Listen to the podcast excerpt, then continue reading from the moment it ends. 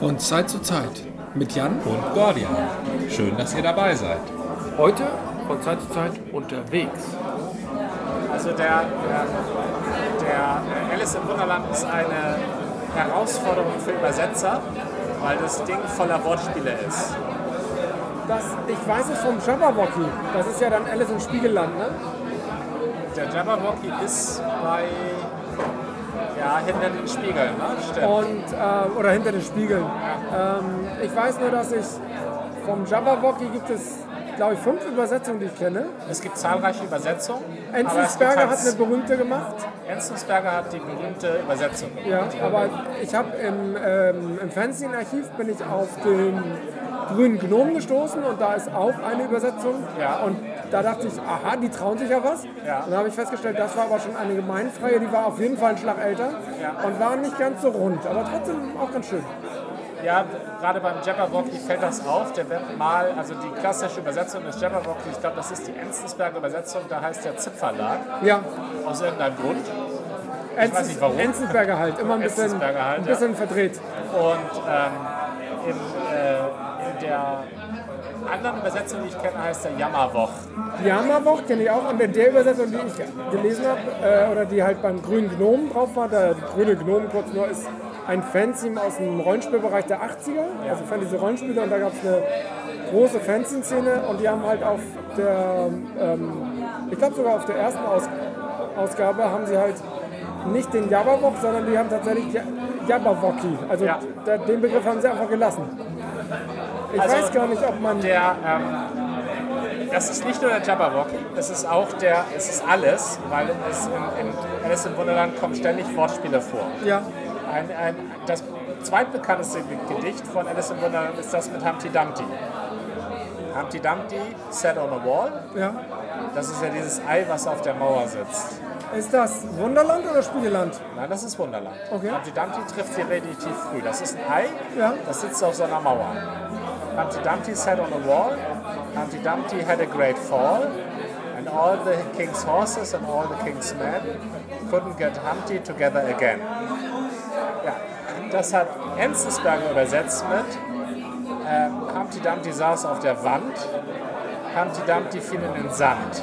So, und da sag ich ja. So, da bleibt das Ei ja heil. Da bleibt das Ei doch ganz. Ja. Das Ei fällt in den Sand, das passiert doch gar nichts. Na?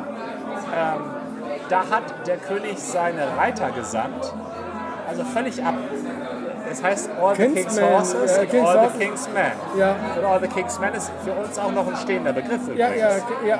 The Government kommt, All the King's Men. Und, und der macht daraus einfach Reiter. Das ist total am Sinn vorbei. Es geht um Pferde und Männer. Ja. Und da hat der König seine Reiter gesandt und die brachten Humpty nicht zurück auf die Wand. Das so. ist ja völlig Das heißt, bei ihm ging das eigentlich mal kaputt. Ja. Bei ihm war eigentlich das Tragische, dass das Ei unten war. Und die haben das Ei nicht mehr hochbekommen. Aber das versteht doch keiner. Das ist auch gar nicht der Sinn. Der Sinn ist, das Ei ist kaputt. Und das und kriegt man nicht, nicht mehr zusammen. Genau, ein Ei kann man nicht mehr kitten. Ja. Und das ist, ähm, das ist Enzensberger nicht zu verzeihen, dieser Quatsch. Ich würde Zu der Zeit habe ich übrigens ein eigenes Humpty Dumpty Gedicht geschrieben. Oh, hast du es noch drauf? Eine Privatübersetzung, ja, ja. klar.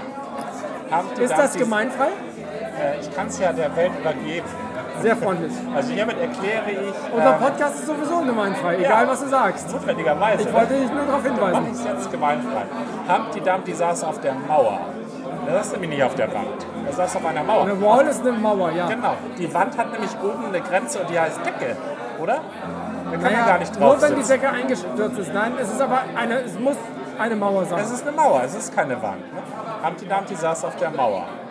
Fiel runter denn sowas ist niemals von Dauer. Die habe ich so ein bisschen. Ja, ja, ja. Ich, also das, das Ding das muss ein Übersetzer ist, machen. Ja, weiter. Das Ding bei Dumpty ist ja, er ist eitel. Er ist Ei und er setzt sich ganz nach oben hin. Er ist reckless, er ist eitel, er traut sich zu viel zu. Und dieses, dass es niemals von Dauer ist, die Warnung. Mhm. So. Und dann als nächstes.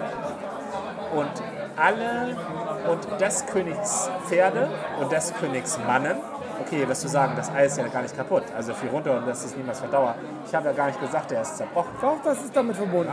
Ja, das kommt jetzt. Und, und des Königs Pferde und des Königs Mannen brachten Humpty nicht wieder zusammen. Sehr gut. Dankeschön. Also einen Enzensberger steckst du locker in die Tasche. Was hat der Mensch eigentlich nochmal? Warum ist er bekannt? Ich weiß nicht. Ich auch nicht. Ich weiß Ich hatte Wegen seiner Übersetzungstätig. Nee, der ist auch, glaube ich, Nee, auch. Der war er Schriftsteller. Lyriker, Schriftsteller? Ja, ich glaube, der war Aber Lyriker, ja. war nicht auch immer so ein. Das war ein großer Intellektueller. Ja, genau, ein 70er, Intellektueller. 60er, 70er Jahren.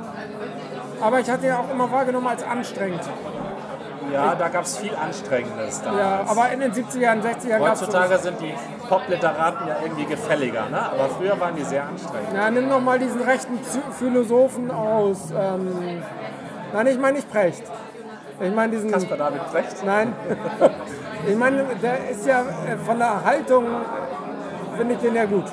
Zumindest was ich von ihm mitgekriegt habe. Von Brecht. Ja. Von der Haltung. Ja, Das ist ja schon, mal schön, ja. wenn man eine Haltung hat. genau. Ähm, wie heißt nochmal der.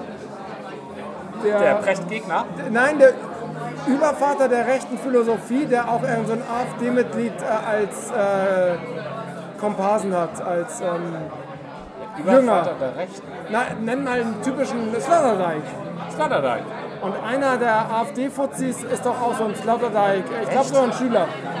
Gott. Also im Sinne von, er hat seine Dissertation oder Magisterarbeit oder Ah, Hausarbeit geschrieben. Also was man Sloterdijk vorwerfen kann, ist sicherlich vieles. Aber was er schön gesagt hat, ist, Brecht ist der Simmel der Philosophie. Nichts gegen Simmel. Also, nein, natürlich was gegen Simmel. Ich habe ja auch mit Brecht so meine Probleme und ich glaube, da stimme ich Sloterdijk zu. Und ich würde Sloterdijk auch nicht einfach so in die rechte Ecke stellen. Sloterdijk ist ein Intellektueller. Simmel hat gute Titel. Hat Simmel hat super Titel. Also leider denke ich bei, bei Simmel immer nur an Otto. Was hat Otto mit Simmel zu tun? Na, letztendlich hat er darauf hingewiesen, dass es sich auf Pimmel reimt. Das war alles. Aber Das ist eine Leistung, sehr schön. äh, ich glaube, du kaufst mir jetzt den Simmel ab, sonst schneide ich dir den. Ja, das, das, da kann man. Aber das sind die 70er. Solche, solche sehen wir auch nicht wieder, oder? Also Nee, das, das- die Bühne, aber, die er hatte. aber mit also. Otto sind wir doch wieder in der WG von Von Udo Lindenberg und Westernhagen und hast du nicht gesehen. Und, ähm, und dicken Wilhelm.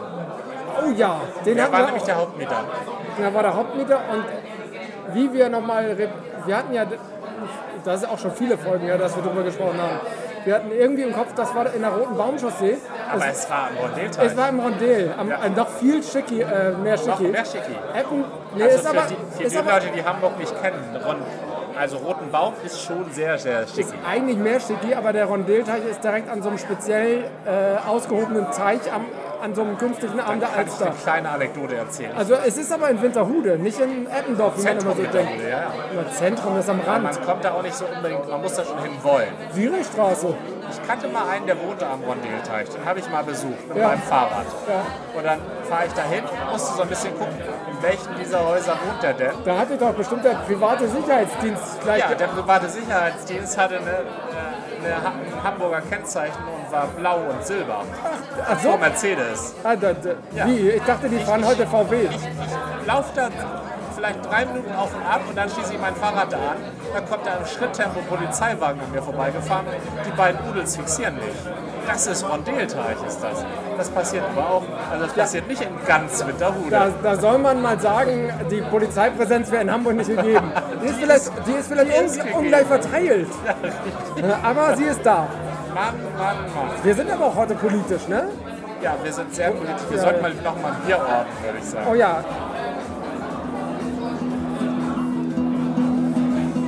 Das war eine Folge des Podcasts von Zeit zu Zeit mit Gordian Und Jan, bis zum nächsten Mal.